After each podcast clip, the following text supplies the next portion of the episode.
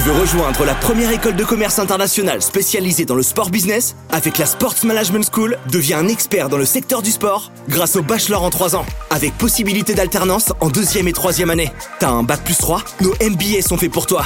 Marketing, événementiel, digital, commerce, il y a forcément une spécialisation qui te correspond. Pour plus d'informations sur notre école et sur nos prochaines portes ouvertes, rendez-vous sur notre site internet sportmanagementschool.fr.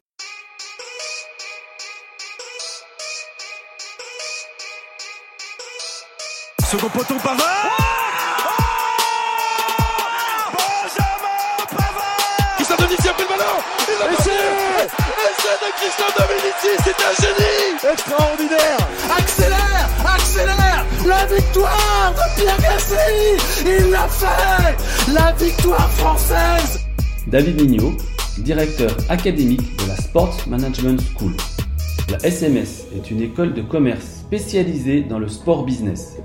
Avec l'after du sport business, je vous propose de rencontrer des personnalités qui font et qui feront le sport de demain. À vos podcasts. Bonjour à tous, bienvenue sur cette nouvelle édition euh, du podcast L'after du sport business avec la Sport Management School. Moi, je suis ravi d'accueillir aujourd'hui euh, bah, notre invité Pascal. Alors Pascal, j'en connais beaucoup. Euh, Pascal, bonjour, comment vas-tu? Bonjour, ça va très bien.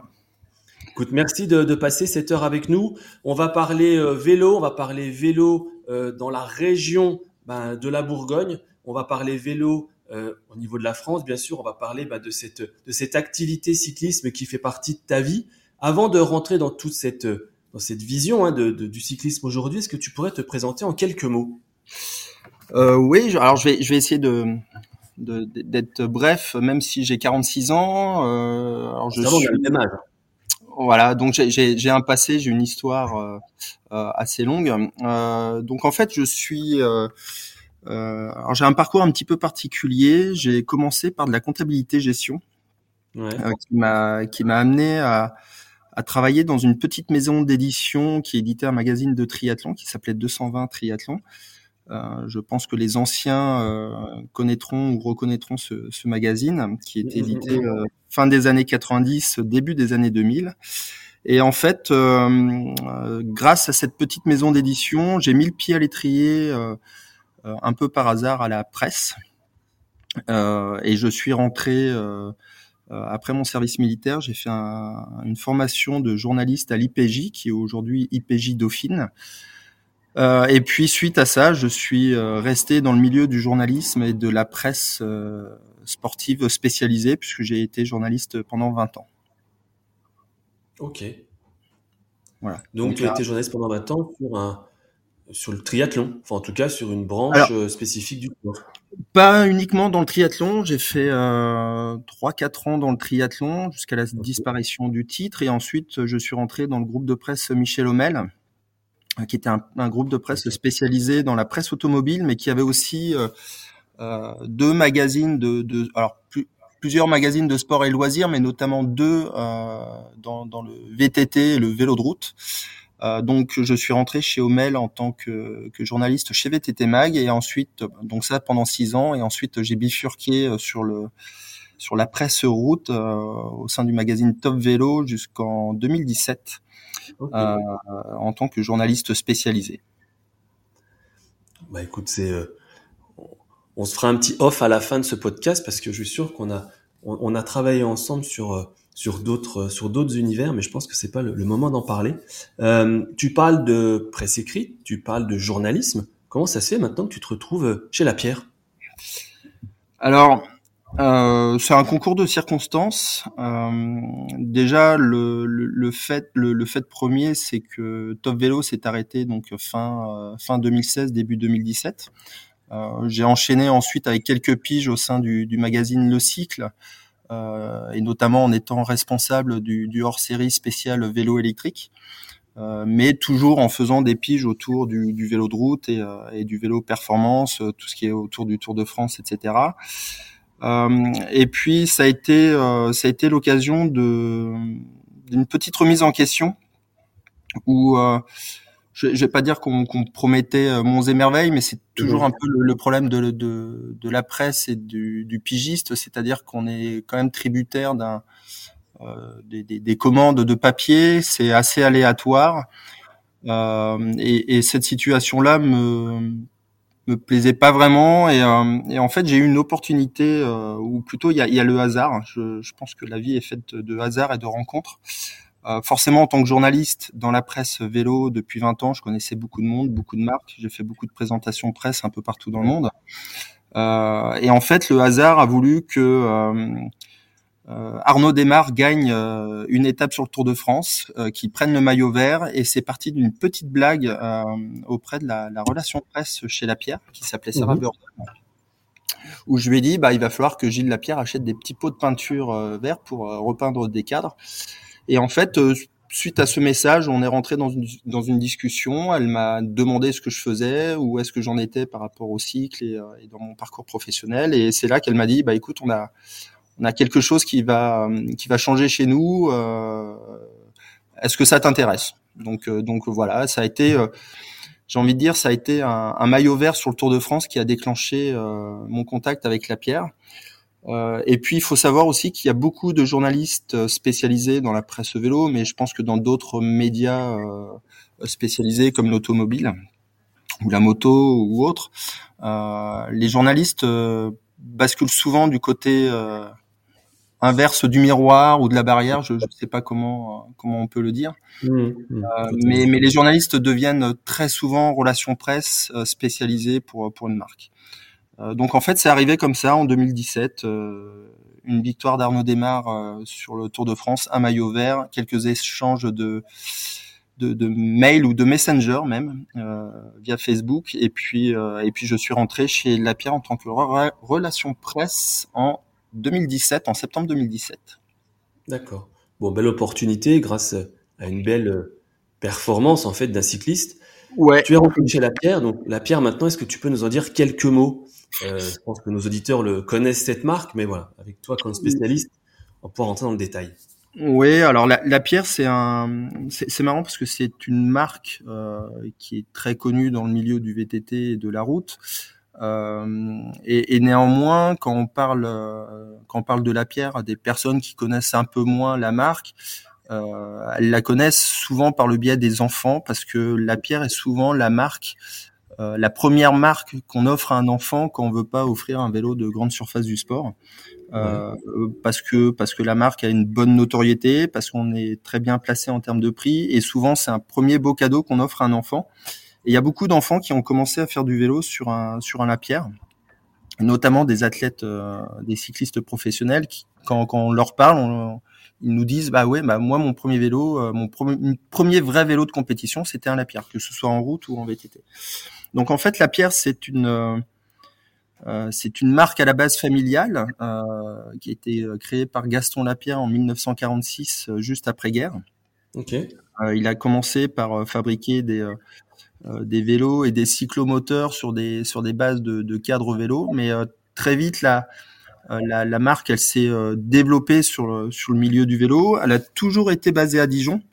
Okay. Alors Dijon centre euh, au tout début et en 1972 euh, par une expropriation de la ville de Dijon, euh, l'usine a été décalée ou a déménagé plutôt dans, dans, le sud dans le sud de Dijon près de Chenauve et euh, le siège social est toujours basé euh, à Dijon Sud, dans les euh, locaux historiques, j'ai envie de dire, depuis 1972. Donc à Dijon, il y a le, la, la direction, direction marketing, direction financière, une partie de la production. il y a les, les, ingénieurs, il y a la, tout, toute la partie R&D, développement des vélos. Mmh. Voilà. Donc c'est français Ouais, marque française. Alors quand, quand, je disais marque familiale, il y a, y a eu un, euh, tout au long de, de 1946 jusqu'à jusqu'à maintenant, il y, a eu, y a eu des évolutions. Alors, il y a, ça a été une marque familiale parce qu'il y a eu Gaston Lapierre, puis Jackie Lapierre, puis Gilles Lapierre, qui a été le, euh, le la, la, personne qui a vraiment boosté euh, la marque euh, par son développement en prenant des, en, faisant des paris et des options sur sur le développement de, de certains euh, vélos. Euh, et puis en 1993 et 1996, euh, Gilles Lapierre a vendu d'abord une partie des parts, 30% en 1993, puis 100% départ à Axel Group. donc la, la société La Pierre appartient à un groupe hollandais qui s'appelle Axel Group, qui est spécialisé dans, dans, les vélos, puisqu'il y a, y a d'autres marques de, de, vélos comme Batavus, Raleg, Vinora, iBike. Euh, donc plein, plein de marques de vélos. C'est le premier groupe de vélos en Europe, okay. qui fait un peu plus d'un milliard, euh, euh, d'un milliard de, de chiffre d'affaires. Euh, et puis, et puis, bah, malgré le ce, ce, rachat ou plutôt l'actionnariat Axel Group, la Pierre a toujours été indépendant au sein du groupe, c'est-à-dire qu'on a toujours développé les vélos de manière indépendante euh, est totalement libre. Et, et c'est ce qui a fait la force un petit peu de la marque, c'est-à-dire qu'on était libre de développer tous les vélos tout en ayant un appui d'un groupe euh, sur le support logistique et financier. Donc, tout va bien pour la pierre. On va y revenir après sur la, la partie histoire, parce qu'il y, y, a un moment clé, euh, on y reviendra. Maintenant, je, je vais me concentrer sur, euh, bah, sur toi un petit peu, sur euh, ton, ton métier, ce que tu fais tous les jours chez la pierre. Tu nous as dit être rentré par, bah, voilà, grâce à la victoire d'un cycliste sur le Tour de France. Euh, au niveau des relations presse, si mes petites fiches est juste, euh, tu as un rôle maintenant de public relation manager et de coordinateur marketing. C'est ça. Qu'est-ce que c'est quel est, quel est ton rôle actuel au sein de, au sein de chez La Pierre? Alors, en fait, le, mon rôle, il est, il est vraiment multicarte. Euh, alors, il y a, y a, une petite réorganisation des, des, des services par région. Mhm. Euh, ce qui fait qu'aujourd'hui, je suis plus sur une communication relation presse globale au niveau international. Okay. Euh, C'est-à-dire que je gère vraiment toute la communication, la réalisation des communiqués de presse, euh, des présentations presse euh, pour la France, mais aussi à l'international. Donc ça, ça, euh, ça veut dire qu'il faut réfléchir à une stratégie euh, plus globale dans la marque. Donc ça, ça peut être jusqu'à l'achat d'espaces publicitaires ou la promotion des vélos auprès de auprès de médias internationaux. Euh, et ensuite, je suis aussi euh, rattaché. Alors, rattaché. On, on, travaille avec une agence de presse parisienne qui nous aide aussi à, à développer l'image de la marque auprès des médias euh, non spécialisés, euh, la presse euh, plus grand public, euh, plus économique aussi, qui, qui, est une presse un peu plus difficile à atteindre en, en direct par par nos services euh, de, de, de communication. Euh, donc cette agence ARP nous aide vraiment à, à rencontrer les bonnes personnes, les, les journalistes. Euh, à côté de cela, donc je suis euh, coordinateur marketing. Ça veut dire que c'est moi qui est un petit peu le chef d'orchestre à être sûr que au moment des lancements, on ait tous euh, les contenus euh, disponibles, c'est-à-dire euh, qu'on ait les vélos qui soient prêts à sortir sur le commerce, qu'on ait le bon shooting, que l'on ait le bon communiqué, que l'on ait la bonne communication sur le sur le site internet. Donc il faut il faut que je sois sûr un petit peu que tout, tous les toutes les cordes sont bien accordées ensemble pour un lancement le jour J d'un produit. Okay. À côté de cela, j'ai aussi d'autres euh, fonctions un petit peu cachées, c'est-à-dire que de, de, par mon passé, ma connaissance du milieu du, du vélo en tant que journaliste ou ex-journaliste, euh, j'ai une très très bonne connaissance du, du milieu, du sponsoring euh, notamment. Donc je suis aussi en lien avec la, la, les équipes que l'on sponsorise, la groupe AMA FDJ euh, euh, chez les hommes, qui est une, une équipe qui évolue au niveau World Tour depuis 2002. De, 2002 et donc dont on est sponsor depuis euh, depuis 21 ans maintenant. Euh, mais aussi la l'équipe FDJ Nouvelle-Aquitaine Futuroscope, une équipe World Tour féminine. Euh, on a aussi Poissy Triathlon, euh, qui, qui a des athlètes qui ont été médaillés au JO de Tokyo. Euh, on a le la pierre Zip collective. Bon, je vais pas énumérer tous les euh, tous les sponsoring que l'on a, mais en fait, je suis vraiment en lien avec euh, avec toutes ces équipes pour euh, pour améliorer ou booster la communication ou, ou, la notoriété de marque auprès de, de ces équipes ou d'autres partenaires. Tes journées doivent être bien remplies, je pense. Je ne m'ennuie pas, j'ai envie de dire. ouais, c'est sûr que vu le, le champ d'action que tu as, que ce soit avec les journalistes, que ce soit avec la marque, que ce soit avec les, bah, les, on va dire l'activation que tu peux faire avec les, les différents sponsoring, je pense qu'effectivement ces, journées sont bien remplies. Alors si on revient un petit peu sur sur ce rôle que tu as, est-ce que tu pourrais nous donner les, les principales missions que tu peux avoir? Alors on, on est dans la, la partie on va dire marketing, peut-être plus que journaliste. voilà, quelles sont les missions que tu as ou quelques anecdotes de missions que tu peux avoir dans une journée ou sur peut-être plus de temps? Euh, bah c'est très variable en fait. J'ai envie de dire qu'il n'y a pas une journée qui, euh, qui se ressemble. Bon, il y a, y a, beaucoup de quand même de, de rédactionnel, de communiqués de presse euh, et de préparation de lancement presse. Euh, mhm. Ça, c'est vraiment le, euh, la, la, la, base. J'ai envie de dire quand on a un produit fort, un moment fort, il faut que euh, que tout soit bien calé. Donc, le, je, je, vais prendre l'exemple d'un lancement presse qu'on a fait récemment au mois de décembre. À, avec le nouveau vélo de route. Euh, ça veut dire que je dois m'assurer qu'au niveau de la production, donc euh, il faut que je sois en contact avec la supply chain pour être sûr que les vélos vont sortir à temps euh, pour ma mes, mes, mes journalistes. Euh, je dois gérer, euh, par exemple, la, la, logistique au niveau des transports des journalistes. Euh, je dois m'assurer que l'hôtel est disponible, qu'il y ait du Wi-Fi. C'est des petits détails un peu un peu tout bête, mais euh, mais qui ont leur euh, leur importance. Bien sûr. Euh, faut que je sois sûr que le communiqué de presse il soit complet. Donc ça, ça veut dire euh, alors rédiger un communiqué de presse, c'est en, en, soi c'est pas très compliqué, c'est de la rédaction, c'est à peu près le, le même travail que euh, que je faisais quand j'étais journaliste.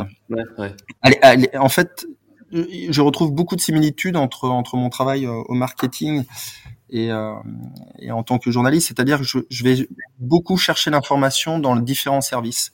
Mmh. Et, euh, et, en fait, alors pourquoi aller chercher l'information? Déjà parce que je dois divulguer, euh, diffuser la bonne, la, la, bonne info auprès des médias. Euh, donc, il est important de qu'à la base l'information soit soit très bonne.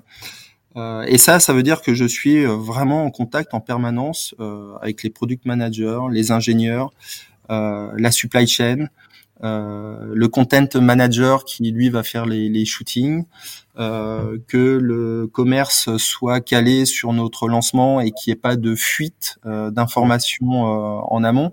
Donc c'est vraiment un, un, mélange de, de multi euh, multitâches. Euh, qui, qui occupe très bien mes journées. Je, je, je pourrais pas dire qu'il y a une journée type. Euh, aucune aucune journée euh, se ressemble parce que on peut caler, je peux prévoir des euh, des, des, moments forts ou des moments clés dans, dans, la journée. Néanmoins, il y a toujours des imprévus et, et c'est un peu ce que ce que j'aime dans ce dans ce métier, c'est qu'il y, y, a beaucoup d'imprévus, de d'obligations, d'impératifs de dernière minute, euh, et c'est assez excitant. Euh, c'est assez excitant et c'est voilà, je je vois pas les journées passer. Ça fait quatre ans et demi que je suis chez La Pierre et euh, très sincèrement, je j'ai pas l'impression que ça fait quatre ans et demi tellement ça passe vite. Ouais, ouais c'est sûr. Justement, on entend un, passionné. Euh, est-ce que le, la passion est une des qualités de ce métier et est-ce que tu pourrais en donner quelques-unes d'autres de passion? Euh, Je pense qu'elle est indispensable, euh, indispensable déjà pour comprendre le, le, le milieu dans lequel on évolue. Mhm. Euh, j'ai cette chance euh, d'avoir un, un, passé de, de, journaliste et qui connaît très très bien le, le, donc le milieu, comment fonctionne la presse, euh, comment elle va réagir à un communiqué, comment euh, euh, on peut la, la, sensibiliser un peu plus sur un produit, etc. donc en fait, il n'y a, a, pas de comment dire il n'y a, a, pas vraiment de, de... qualité propre. C'est un, un, Je pense qu'il faut avoir beaucoup de flexibilité, ouais. euh, une grande curiosité aussi, euh, puisque la curiosité, alors des fois ça peut être mal perçu. Je, je sais qu'il y y a certains ingénieurs qui euh, euh je, vais prendre une anecdote. Hein, J'adore tout ce qui est un peu technique, quoi, vraiment tout ce qui est technique, technologique. Euh, et, c'est ce qui me permet aussi de d'essayer de, vulgariser un peu les discours, euh, mais notamment sur le discours carbone. Euh, j'ai une anecdote où, je suis en contact avec l'ingénieur carbone et à chaque fois je lui pose la même question, ou lui plutôt a l'impression que je lui pose la même question sur sur les différents vélos, et il me donne sensiblement toujours la même réponse. Et en fait, j'insiste, peut-être un peu bêtement à ses yeux, euh, mais j'insiste jusqu'à obtenir la réponse que je veux. Et ça, c'est un peu le, euh, c'est cette culture de journaliste. C'est, on, dit souvent que quand on n'a pas la réponse, quand on n'arrive pas à rentrer par la porte, il faut rentrer par la fenêtre. Et si c'est pas la fenêtre, c'est, euh, c'est par le garage, la baie vitrée, peu importe. peu importe l'image que, que l'on veut donner. Mais, mais tant que j'ai pas obtenu entre guillemets l'information que je souhaitais ou, ou expressément vraiment le, le, le, détail que je voulais, bah j'insiste, j'insiste. Donc il faut avoir beaucoup de curiosité, pas mal d'abnégation aussi, parce que mhm. faut, pas, faut pas se dire bon bah voilà il m'a donné l'info. je, je me contente pas de, de ce que l'on me donne, je vais, je vais toujours euh, essayer d'aller chercher plus loin parce que euh, je considère que on doit toujours donner plus euh, d'informations, de détails, de techniques, puisqu'on reste dans un milieu euh, plutôt sportif et donc de passionnés et de techniciens, que ce soit dans, dans la presse, mais aussi dans les, dans les, les lecteurs ou les, les consommateurs qui vont aller chercher l'information. Donc en fait, il y a, y a vraiment c'est ces deux facettes de curiosité, de flexibilité, mais je rajouterais bah, de la rigueur parce qu'il faut, faut être quand même un peu organisé quand on essaye de nous euh, désorganiser un peu par les par les charges de travail euh, qui arrivent quotidiennement. Et puis je pense que voilà la, la passion et la connaissance du milieu font euh, font le reste. Non, j'aime bien cette cette partie de qualité qui à mon avis va être prise par par beaucoup de nos nos étudiants, mais aussi les personnes que nous écouteront. On va revenir sur la pierre en tant que telle, parce que c'est vrai que bah, c'est une très belle marque. Hein. Euh, quand on regarde un petit peu ce que tu évoquais tout à l'heure, tu nous dis que bah, tu fais des relations presse à l'international. Donc si je reprends mes notes, vous êtes implanté dans plus de 40 pays. Euh, j'ai un volume de, de, vélos, mais tu vas peut-être me dire qu'il y en a plus, mais en tout cas, je suis sur 100 000 vélos vendus euh, chaque année. Succès génial, canon. C'est quoi la, quoi la clé? Qu'est-ce qui fait que vous arrivez à être dans 40 pays maintenant et, vendre autant de vélos?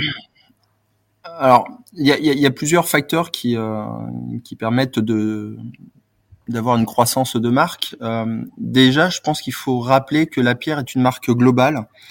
Euh, je, vais pas employer le terme généraliste parce que généraliste ce, serait assez réducteur.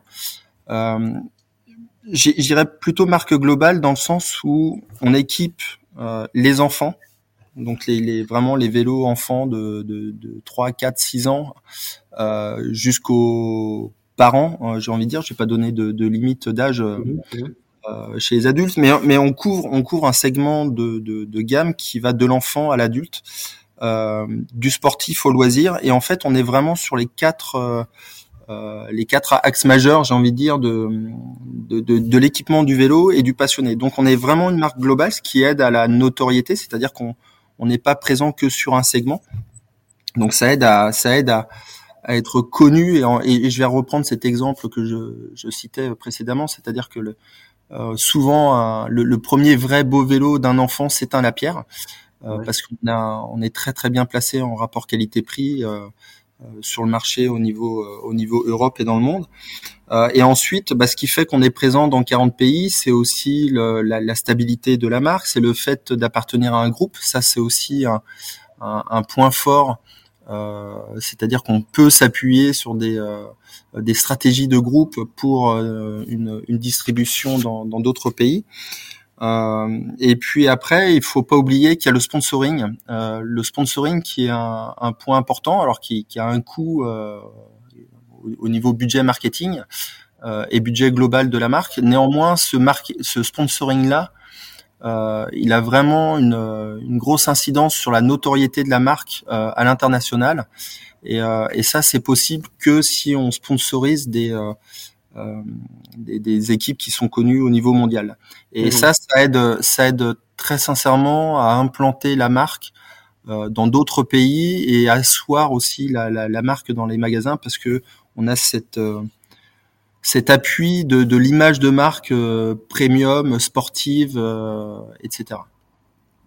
Donc, est-ce que l'image de marque c'est une vraie différence pour vos concurrents ou c'est plus une différence technologique qui vous fait vendre plus de, bah, de vélos bah, la, la, la, technologie, euh, j'ai envie de dire, c'est ce qui, euh, c'est le leitmotiv euh, et l'ADN de la marque. Mhm. Gilles Lapierre, donc, qui a vraiment boosté Lapierre à la fin des années 90. Alors déjà, Gilles Lapierre, c'était quelque part un visionnaire.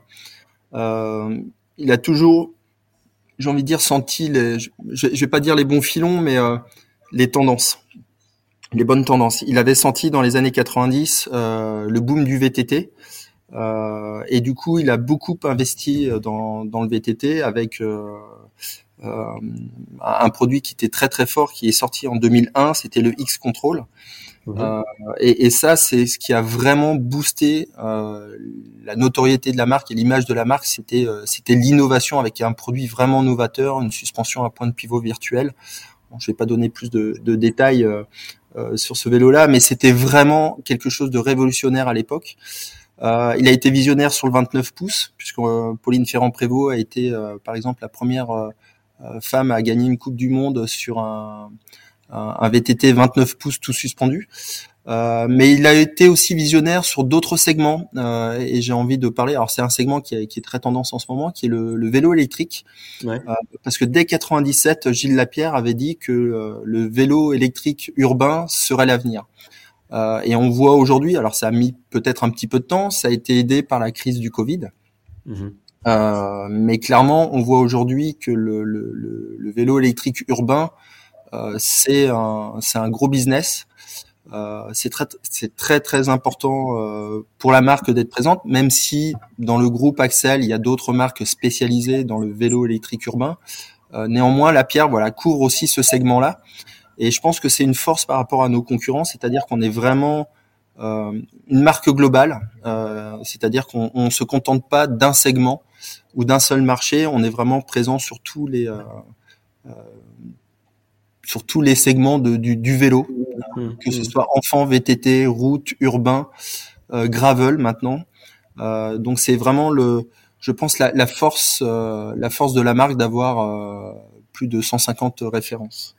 Ah oui, bah, justement tu parles de, de cette innovation, cette révolution, cette conception du VTT dans les années 90. Euh, Est-ce que ça a permis de faire vraiment décoller la marque La Pierre?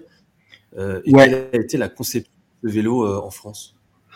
Alors, il y a une petite coupure, j'ai pas entendu la fin de la question. J'allais dire, euh, quelle était la, la, conception de ce premier VTT en France? Qu'est-ce qui a fait la différence? Tu l'as un petit peu évoqué. J'aimerais. Alors clairement, clairement, l'innovation, c'était c'était sur la suspension. Euh, alors les, les, les premiers, euh, le, le, VTT a toujours eu ce côté un peu plus technologique que le vélo de route. Euh, un, vélo, un, vélo, de route, euh, quand on regarde un vélo de route comme ça, on se dit, alors ça, ça a bien évolué avec l'arrivée du carbone, mais euh, sur un vélo de route, bon, on regarde un vélo, on se dit, bah ouais, c'est un vélo. sur un VTT, on se rapproche un peu plus de la de l'univers de la moto, de la technologie avec les suspensions, et, et clairement, avant avant le X Control, avant 2001, les VTT avaient ce qu'on appelait cette, euh, cet effet pompage. Euh, donc les, les, tout suspendus étaient très confortables, mais étaient quand même assez euh, peu agréables à rouler parce qu'on avait l'impression d'être assis sur un, sur une selle à ressort et on rebondissait en permanence à chaque coup de pédale. Et en fait, l'arrivée du, du X-Control avec ce point de pivot virtuel qui limitait cet effet pompage, voire qui l'annulait complètement, euh, a carrément bouleversé le, la, la suspension dans, dans l'univers du VTT. Euh, il y a une autre marque qui, euh, qui avait euh, lancé à peu près en même temps une suspension de, de, de, de ce type-là. Mais clairement, la pierre a eu trois, quatre années d'avance sur la concurrence, et c'est ce qui a fait le, ce qui a fait la, la, réputation de la marque. Après, il y avait forcément euh, le sponsoring. J'associe toujours un peu le sponsoring parce que c'est la caution aussi de la technologie, de l'innovation. Euh, et, si, alors certains, euh, certains noms seront plus évocateurs que d'autres, mais euh, j'ai envie de dire que Alexis Villermoz, Jean-Christophe Perrault, mhm. euh, Pauline Ferrand-Prévot en cross-country ont, ont, contribué à, à, la notoriété de la marque par les nombreuses victoires. Euh, mais je rajouterais aussi un, en descente, parce que la descente, c'est aussi le, j'ai envie de dire un peu la, la Formule 1 où c'était la Formule 1 du, du, du VTT, c'est-à-dire là où il y avait le, plus de technologie euh, et, et, de performance. Euh, on peut associer Nicolas Vouilloz, euh, qui avait son vélo V-Process euh, développé euh, avec avec Lapierre, ou Loïc Bruni qui est qui a été champion du monde chez Lapierre aussi en, en VTT descente. Donc en fait la la performance euh, l'innovation, la technologie, ça a toujours, euh, toujours fait partie de l'ADN de la marque, mais encore plus, c'était vraiment exacerbé par Gilles Lapierre qui était passionné de compète et de VTT, et c'est ce qui a vraiment boosté la marque début des années 2000. Mhm. Un mot est revenu dans, ce que tu as dit, c'est d'être visionnaire, d'être dans les tendances. moi, j'ai un autre fait marquant hein, qui, bah, qui est devenu essentiel dans le maintenant après la, pandémie et, et, même avant, c'est bah, la création du vélo en libre service, que ce soit à Paris ou en région. Hein, on va pas rappeler les marques, que ce soit Vélib ou, ou Vélové. Euh, Qu'est-ce qui a fait que vous êtes vous êtes lancé dans cette dans ce pari un peu fou, risqué, euh, et maintenant on voit que ça fonctionne? Alors, euh, on n'a pas créé en fait euh, les Vélib ou les Vélov. Euh, c'est juste un, une rencontre entre Gilles Lapierre et puis JC Deco. Mhm. Euh, JC Deco qui euh, qui donc détient les, les marchés de, de vélos en libre service mhm. et JC Deco qui voulait se lancer dans, dans ce segment-là sans avoir les connaissances du milieu. Euh, et ils sont venus, euh, ils sont venus nous voir en tant que marque française. Euh, ils tenaient absolument à ce que ce soit une marque française qui assemble ces vélos et que les vélos soient assemblés en France. Euh, et donc c'est ce qui a fait le rapprochement entre guillemets entre les entre les deux marques. Et puis il y a aussi euh, quelque chose qui était euh, qui, qui, a fait notre force et notre savoir-faire. Mhm. La Pierre fabrique des vélos depuis 1946. Euh, donc il y avait vraiment une expertise, une connaissance et un savoir-faire dans le vélo euh, d'une manière globale, dans le vélo urbain, puisque les, les, les, modèles urbains, trekking, etc. existaient déjà dans la gamme euh, La Pierre. Néanmoins, ce sont des vélos, les vélos en libre service sont vraiment particuliers. Ouais. Euh, parce que l'usage est totalement différent d'un vélo de particulier. Il y a, il y a moins d'attention. Euh, il y a plusieurs utilisateurs, donc il y a, il y a vraiment des, des aspects de, de modularité, j'ai envie de dire, pour que le vélo corresponde un petit peu à toutes les personnes, toutes les tailles, etc. Donc en fait, JC Deco s'est rapproché de, de, de, la pierre pour euh, euh, bah, pour développer et, et, et assembler euh, ou co-développer les, les, vélos en libre service. Mmh. Par contre, euh, JC Deco euh, a, a, aussi son bureau de d'innovation technologie, de recherche, ils ont leurs propres ingénieurs et donc on travaille en étroite collaboration avec JC Deco, mais c'est pas, ça n'a pas été un pari euh, pris par Gilles Lapierre euh, qui, est, qui, est, qui, est, allé voir JC Deco euh, pour pour les vélos en libre service. C'est vraiment l'inverse qui s'est passé. Mais bon, c'est quand même un pari qui était entre guillemets risqué, ce qu'il fallait réussir à croiser euh, une, des technologies sur euh, bah, des bicyclettes qui pourraient être cassées, détériorées et autres, et faire qu'en même temps elles soient, je dirais, de bonne facture pour pouvoir euh, vivre le plus le plus longtemps possible, quoi. Et justement, ce lien vous avez fait tous les deux, bah, c'est une réussite quand même. C'est alors c'est d'autant plus qu'une réussite euh, qu'aujourd'hui, euh, quand on va à Paris, euh, puisque le le prestataire des vélos à Paris a changé en, il y a deux ou trois ans. Euh, je, je, ne sais plus, voire peut-être quatre ans maintenant. Le temps passe vite. Euh, euh, et à chaque fois qu'on parle des Vélib, euh, les Parisiens me disent souvent, ou quand ils savent que, que la pierre assemble les, assemblait les anciens Vélib, ils regrettent beaucoup les anciens Vélib qui étaient de meilleure facture, de meilleure qualité, plus fiables. Euh, et ça, c'est vraiment une, une, satisfaction. Alors après, y a, bon, on parle de Paris, mais euh, euh voilà, les, les, les, vélos en libre service JC Deco, c'est pas que Paris. Euh, vous le disiez, il y a, y a Vélove euh, à Lyon, euh, mais aussi on a on a développé un vélo en libre service électrique pour la ville de Dublin. Oh, on a aussi Ljubljana. Donc en fait, on est on n'est pas on n'est pas uniquement en France euh, ou présent en France de manière indirecte via JC Deco. Euh, il y, a, y, a, aussi euh, il y a Brisbane, il y a Vienne, il y a Bruxelles et puis au Japon il y a Toyama, si je ne dis pas de bêtises. Donc en fait on est on est vraiment de manière indirecte présent dans d'autres pays. Euh, grâce à JC Deco, très peu de personnes savent que le, les, les, vélos JC Deco libre service sont assemblés par la pierre. Mhm. Euh, mais c'est pour nous une, euh, une petite fierté. Voilà, c'est euh, on est une grande fierté. Ouais, alors petite fierté. Euh, faut, faut rester aussi modeste, j'ai envie de dire. Mais, mais oui, c'est une, une, grande fierté d'avoir ces vélos qui sont assemblés à Dijon et qui et qui font le bonheur de beaucoup d'utilisateurs au, au, quotidien. Euh, et d'utilisateurs qui ne veulent pas forcément d'abord acheter un vélo euh, pour, pour diverses raisons, mais qui euh, à la fin souvent achètent un vélo, un vélo urbain, un vélo électrique pour pour être beaucoup plus indépendant et libre. Ouais. Bah, justement, tu parles de pratique libre. On a vu une évolution de la pratique urbaine, bien évidemment avec le Vélib, on l'a évoqué, et toutes ces, ces, petits trous qui sont en train de, de fleurir un petit peu de partout. Euh, Est-ce que la pandémie, elle n'a pas justement euh, permis de, de, remettre le vélo au goût du jour et, ce, et cette pratique euh, nouvelle aussi d'un déplacement plus libre en, en France? Ah, Carrément, il y a, y a un réel engouement. Euh, on dit, on dit souvent à cause, mais je, moi j'ai envie de dire grâce au Covid. Mmh. Euh, alors, à cause du Covid, les personnes, ou plutôt les, les, citadins des très grandes villes ne voulaient plus prendre les transports en commun. Euh, la voiture euh, n'était pas forcément la solution euh, parce que ça créait euh, beaucoup de bouchons et donc le vélo est, est revenu un petit peu au goût du jour. Alors le vélo revient souvent au goût du jour quand il y a des grèves aussi, des grèves de transport. C'est vrai, tu as raison. Faut pas l'oublier, mais mais le Covid, le Covid a été vraiment euh, a exacerbé le, le phénomène euh, et, et, ça a été euh, ça, a, ça a été dingue. Mm. Euh, ça a été dingue parce que faut pas oublier lors du premier confinement tous les magasins, on était tous à peu près confinés.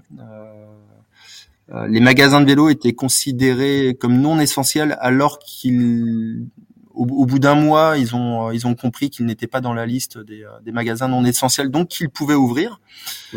Euh, quand bien même on était limité à un déplacement de, dans un rayon de 1 km, euh, aller travailler pour ceux qui pouvaient aller travailler ou faire leurs courses à vélo, c'était un moyen de liberté. Et j'ai envie de j'ai envie de faire un petit parallèle euh, avec la jeunesse, puisqu'on on vend des vélos pour les enfants. Euh, le premier moment de vraie liberté que l'on a par rapport à ses parents, c'est le vélo. C'est-à-dire que c'est vraiment le, premier engin qui permet de s'échapper de ses parents, d'aller assez loin, de plus trop entendre papa et maman qui crient "fais attention, euh, ne tombe pas", etc. Et, le vélo, le vélo, c'est un vrai, un vrai vecteur de, de, liberté ou un vrai euh, engin de liberté, j'ai envie de dire.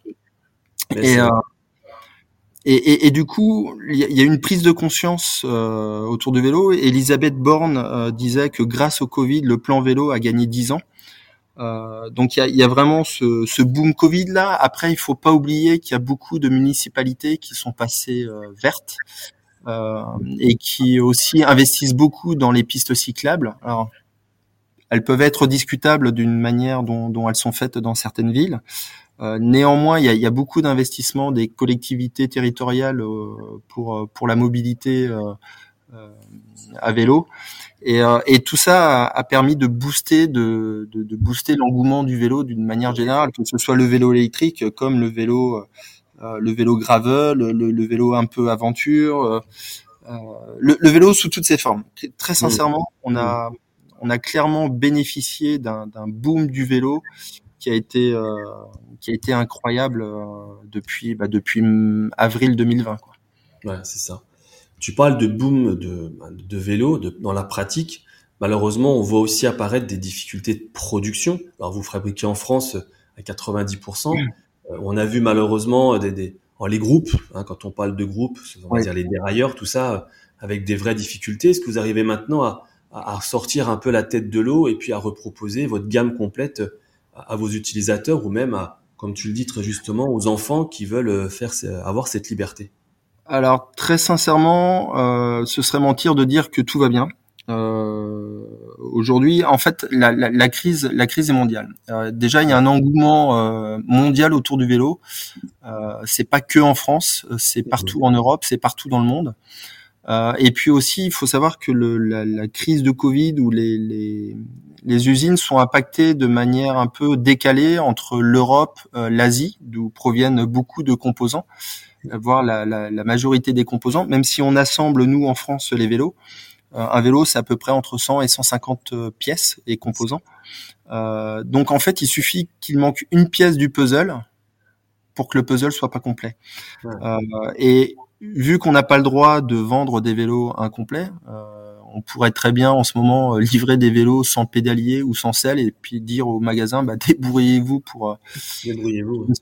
mais on n'a pas le droit légalement, c'est pas possible de le faire. Et puis et puis un vélo, il est il est normé avec avec ses composants. Donc donc de fait, on est on est parfois tributaire de la livraison, des tensions de, du, du, transport, euh, qui euh, qui peut avoir un impact sur sur des décalages de prod. Donc c'est pas tous les jours facile. Euh, J'en reviens un petit peu à la flexibilité du, du, du travail que j'évoquais euh, tout à l'heure. Euh, c'est que là, bon, on, on, a des lancements presse de prévus, mais on ne sait pas quand est-ce que les vélos seront disponibles parce qu'on ne sait pas quand euh, certains composants vont arriver ou euh, autre exemple, la supply chain nous dit bah voilà les vélos sont produits, euh, je vais donner un exemple semaine 12 et puis on arrive à la semaine 10 et on nous dit bah on n'a pas reçu les composants donc on décale de une, deux, trois, quatre semaines. donc on est on est quand même tributaire de, de tous nos fournisseurs. Euh, et puis, bah, faut pas oublier qu'en Asie, il y, a, il y, a, encore du Covid. Il y a certaines usines ou provinces euh, en Chine qui ferment ou qui sont reconfinées, et, et, du coup, ça crée des décalages un petit peu euh, avec l'Europe. Et ça, c'est vraiment pas la, la partie la plus euh, la plus simple à gérer. Donc, on livre des vélos. on continue à livrer des vélos. Il y a eu des tensions sur les des, des, des moments sur lesquels on était euh, un peu tendu euh, en, termes de, de, stock et de production. Euh, néanmoins, on a toujours continué à livrer, mhm. même à minima. Donc, on a, on a souvent entendu parler de pénurie, et en fait, c'est pas un terme vraiment exact parce qu'on a toujours, alors pour nous, la pire, on a toujours livré des vélos. Euh, alors pas forcément tous les modèles, toutes les références, etc. Mais on a toujours pu livrer des vélos. Et puis l'engouement euh, du, du, marché ou de la, la, la, demande des consommateurs a fait que euh, bah, on peut pas non plus euh, surproduire un, vélo parce que si je prends l'exemple d'un vélo électrique, euh, que ce soit un VTT ou un vélo de, ville, euh, il, ce, vélo est conçu autour d'un moteur et d'une batterie. Euh, donc il y a, un châssis vraiment spécifique adapté à ce bloc moteur et ce bloc batterie. Et si le motoriste euh, nous dit bah on peut pas livrer les moteurs ou les batteries, on peut pas se retourner vers un autre motoriste en se disant bah voilà on prend on va pas prendre Bosch, on va prendre du Yamaha ou on va prendre un Bros ou autre pour mettre sur notre vélo. Non, c'est pas possible parce que euh, la, la, forme du bloc moteur et batterie est vraiment spécifique au vélo. Et ça, ça crée euh, ça crée des tensions, mais j'ai envie de dire, c'est dans tous les secteurs, parce que je crois que la téléphonie, euh, l'informatique et même l'automobile est, euh, est impacté par, euh, par des retards de livraison ou de, composants. Ah, c'est sûr que malheureusement la Covid, elle a ouvert des belles portes sur, j'aime bien ton terme, sur la liberté de déplacement, mais elle enferme aussi malheureusement sur la production. Pour, pour, pour finir, une dernière question sur, sur le cycle en lui-même. Euh, tu évoques beaucoup euh, la partie électrique, le vélo électrique. Euh, on a on a quelques balbutiements, quelques débuts sur les vélos connectés. Comment tu vois les prochaines grandes innovations au niveau de du matériel vélo? Bon, je, je vais pas trahir des secrets aujourd'hui sur nos, notre R&D et, et, nos axes de oh. développement. Je, je, pense qu'il y, y, a beaucoup de il y a encore beaucoup à faire sur euh, sur les vélos de ville, mais d'une manière générale sur tous ces vélos électriques. Euh, déjà, il y, a, y, a, une partie design, euh, design et intégration. Je pense que les, les, vélos seront de plus en plus épurés euh, en termes d'intégration de, câbles, de gaines. Euh, donc, on, on, va se rapprocher un petit peu de ce que l'on peut voir sur certains vélos de route, c'est-à-dire où on voit plus un câble, on voit plus une gaine et c'est euh, c'est très propre. Euh, effectivement, il y a la connectivité, l'interaction avec euh, les smartphones. Alors ça, ça commence déjà, euh, c'est proposé par les par les motoristes ou ou leur console ou leur motorisation peut être gérée par par par son téléphone. Alors déjà, faut être équipé d'un d'un smartphone. Euh, tout le monde ne l'est pas, mais c'est euh, ça tend quand même vers ça, c'est-à-dire qu'on peut savoir l'autonomie de la batterie, on peut utiliser un GPS euh, pour pour pour aller plus vite ou plus loin ou différemment, trouver un autre chemin. Euh, et puis il y a aussi des axes sur la sécurité. Je pense que la la sécurité est un est, souvent occulté un petit peu sur le sur les vélos urbains. Il y a beaucoup de personnes qui se sont mises à faire du, du vélo en ville sans avoir vraiment les codes du vélo et les codes de la mobilité urbaine. C'est-à-dire que c'est des trucs tout bêtes, mais avoir une position assez haute, regarder loin, on le fait, on le fait machinalement, j'ai envie de dire, en, voiture, mais en vélo, on n'a pas toujours ces réflexes. Euh, regarder dans les voitures s'il y a quelqu'un qui va ouvrir une portière, et, tout ça, toute cette sécurité là, cette euh, euh, peut-être intelligence artificielle future qui va qui va aider l'utilisateur à, éviter certains dangers. je ne dis pas que le vélo sera 100% sécurisé parce que on reste comme la moto, on n'a pas de on n'a pas de coque de protection euh, autour de soi. Euh, néanmoins, on roule quand même moins vite. On est on est sur des bases de, de 20-25 km/h. Mais euh, mais ouais, tout, tout ce qui est connectivité, sécurité, intégration, aussi compacité un petit peu des, motorisations et des batteries. Je pense que c'est la tendance des, années à venir. Chouette. Non non, mais c'est que c'est intéressant de parler voilà, de, comment le je dirais, le, moyen de se déplacer, le plus, un des plus utilisés maintenant au monde, va, évoluer. Je, vais me permettre une question pour revenir sur bah, ce que tu fais tous les jours, le marketing. Tu as évoqué tout à l'heure des, partenariats avec des équipes, que ce soit de triathlon ou que ce soit des équipes cyclistes bah, UCI, donc euh, Tour de France et, toutes les grandes, ces grands tours. Euh, quand vous êtes sur euh, ces, ces marques, quand vous êtes avec ces, ces athlètes, Qu'est-ce que vous faites? Quelles sont les activations que vous mettez en place? Est-ce que tu peux nous raconter un petit peu comment ce, ben voilà, tout simplement vous, vous travaillez avec ces, avec ce, monde du, sport professionnel? Alors, il y a, y a, je dirais qu'il y a deux axes de travail. Le premier axe, c'est le développement des produits. Euh, mhm. Ça, c'est la, la, face cachée un petit peu de euh, de notre de nos collaborations avec avec les teams euh, et notamment l'équipe Groupama FDJ. Donc là, il y a, y a vraiment un, un, axe de travail sur les vélos, sur le, le, dynamisme, sur le carbone, sur la géométrie. Euh, qui est important, mais aussi on, on, on discute d'avenir, c'est-à-dire euh, quels sont les besoins de l'équipe, quels sont les besoins des coureurs. Euh, je vais prendre un exemple tout bête, c'est le frein à disque.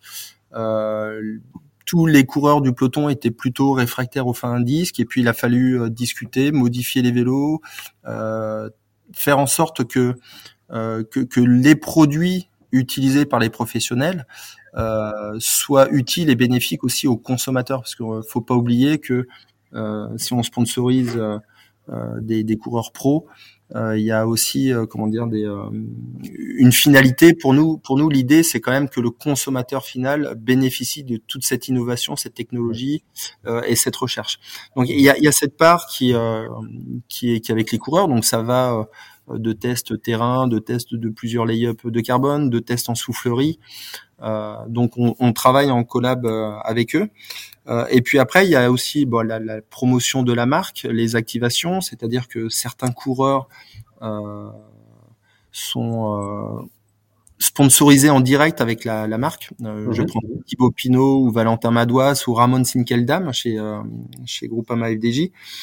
et donc avec ces athlètes-là, on essaye de de, de, de, faire des activations terrain. Alors c'est pas toujours évident parce qu'ils ont un calendrier qui est très chargé. Le World Tour c'est un milieu très exigeant euh, avec beaucoup de rigueur et euh, ces deux dernières années on n'a pas été gâté parce que le Covid euh, nous a quand même empêché de faire beaucoup d'activations terrain avec euh, avec des coureurs. Donc quand on peut pas euh, faire venir le coureur sur un événement, par exemple ça peut être euh, une étape du Tour, ça peut être la Grand Fondo Mont Ventoux euh, dont, dont, on est partenaire. Euh, on essaye d'activer autrement par des par des posts Instagram, par des. alors là, je vais pas dévoiler aussi ce que ce que l'on va faire sur le Tour de France 2022, mais on, on on essaye de solliciter les athlètes pour qu'ils activent à la fois et leur communauté et notre communauté. Euh, et puis en fait, ces athlètes-là sont quand même une caution, euh, euh, une caution technique, j'ai envie de dire, c'est-à-dire que voilà, si, si l'athlète euh, aime le produit avec lequel il roule, et, et on a la chance aussi en, en développant les produits avec eux euh, que les coureurs se disent pas bah ouais bah on nous file ça et, et c'est un peu tais-toi. Ils, apprécient vraiment le, le, travail de collaboration que l'on fait mmh. avec eux pour pour qu'ils puissent avoir le vélo dont ils ont envie de rouler chaque jour, parce qu'il faut pas oublier qu'un coureur pro roule roule entre 4 et 6 heures par jour sur son vélo, c'est vraiment son outil de travail. Et un coureur qui se sent pas bien sur un vélo, c'est pas le meilleur ambassadeur ou pas le meilleur représentant. Donc, donc, on a on a de fait cette cette chance là, cette ce, ce travail là avec eux. Et puis après bah voilà c'est c'est essayer d'activer, de faire des, des, des, actions terrain ou des activations terrain avec ces coureurs pour booster euh, soit auprès d'un événement, soit auprès d'un magasin, d'un revendeur, euh, comme on, on, on, a pu faire euh, par exemple à, à Besançon avec l'ouverture du deuxième Pro Shop La Pierre où on fait venir un ou deux coureurs, etc. C'est c'est ce qu'on essaye de faire. C'est pas simple, très sincèrement, parce que bah, parce que les calendriers, euh, les calendriers de course, euh, ou plutôt les, les, les fenêtres d'activation sont plutôt très étroites et réduites, souvent en fin de saison. Euh, c'est-à-dire qu'une fois que la saison se termine, c'est souvent octobre, début novembre, bah, les, les, coureurs sont disponibles, sauf que c'est le moment où les coureurs prennent leurs vacances. Euh, donc en fait, il faut vraiment jongler avec tout, euh, tous les impératifs du coureur, de l'équipe, euh, de la marque, parce que souvent on, veut lancer un produit avec un coureur. donc il faut que, tout se coordonne. Ça fait partie de mon métier, de, de, faire en sorte que toutes les planètes s'alignent pour sortir l'info ou la communication ou le, support le jour J. Mhm. Allez, il nous reste deux questions avant de, bah, de, te laisser, euh, pas reprendre ton vélo, mais en tout cas aller diffuser la bonne information de la pierre auprès des journalistes et tout ce que tu fais. Euh, quels sont vos, vos, prochains événements, la pierre? Tu parlais du Tour de France. Est-ce qu'il y en a d'autres avant qui vont permettre bah, de mettre en avant la marque ou même peut-être même de, de présenter de, de nouveaux modèles? Alors, oui, alors il y a, y a, deux événements qui me viennent en tête euh, et qui auront lieu au mois de juin. C'est le Vélo Vert Festival ah oui. euh, et qui aura lieu à Samoins pour la partie VTT où là on va présenter euh, vraiment pour la première fois au grand public, même s'il a été entrevu au Rock d'Azur l'an dernier, mais là on a on a lancé euh, il y a dix jours le, le nouveau VTT XR euh, donc il sera présent sur le sur le vélo vert festival et on va activer pour euh, pour faire en sorte que les consommateurs puissent rouler et tester ce vélo là. Mhm. Euh, et puis sur la route, on a la la Pierre GF Mont Ventoux euh, qui est aujourd'hui la, la, première cyclosportive en, en France et qui a été catégorisée ou classée première par le magazine Le Cycle. c'est une course qui regroupe 3500 à 3800 participants. Génial. Euh, avec en point d'orgue la montée du Mont Ventoux par Bédouin. Donc euh, c'est euh, on, est, on, est, partenaire titre de cet événement-là euh, depuis depuis trois ans. Et puis bah là voilà, c'est l'exemple où on va avoir on essaye d'avoir un, un, coureur présent. Alors il y a une course professionnelle qui aura lieu le deux jours après chez les hommes et chez les femmes. Mmh. Donc nous on va on va activer auprès des consommateurs sur cet événement-là. Euh, et bien évidemment, on aura euh, aussi euh, une activation auprès des équipes pro deux jours plus tard. Donc voilà les, les, deux grands événements, j'ai envie de dire, qui vont arriver, qui vont arriver printemps d'ici, fin du printemps, début de l'été. Top. Ouais, donc tes journées vont, vont, être bien remplies. Ma dernière question, euh, elle va être plutôt sur voilà, quels seraient les conseils que tu pourrais donner à, aux jeunes qui vont écouter le, le podcast avec tout, tout le, la belle histoire que tu viens de nous expliquer? Voilà, quels seraient les, les deux conseils qui seront le mot de la fin en même temps euh, pour nos jeunes? Alors, j'aurais envie de, de rappeler peut-être les qualités qu'il faut avoir. Mmh. Euh, ra rajouter peut-être une qualité qui est celle de l'écoute. Euh, alors, c'est marrant parce que Bon, j'ai 46 ans, mais j'en fais un peu moins. Alors le, le vélo, j'ai envie de dire, ça conserve ou le sport conserve. euh, mais mais j'ai un bon un, un, bon background et, et, et expérience euh, euh, voilà de, de, de, vécu par par euh, mes 20 ans de journalisme.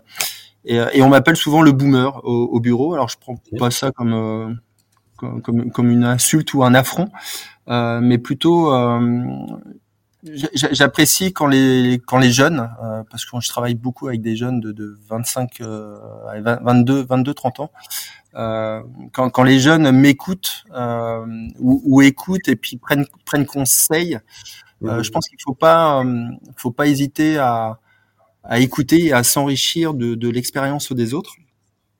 ça, c'est la première chose.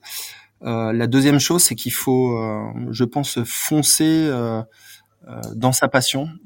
faut pas hésiter à, à, faire quelques sacrifices. J'en ai fait quelques-uns. J'avais euh, euh, très clairement, j'avais le choix en quand, quand je suis sorti avec mon BTS comptabilité, j'avais le choix de rentrer dans une banque avec un très très bon salaire euh, en tant que, que, commercial parce que j'avais euh, pour diverses raisons, j'avais été repéré par par un groupe régional euh, en Île-de-France.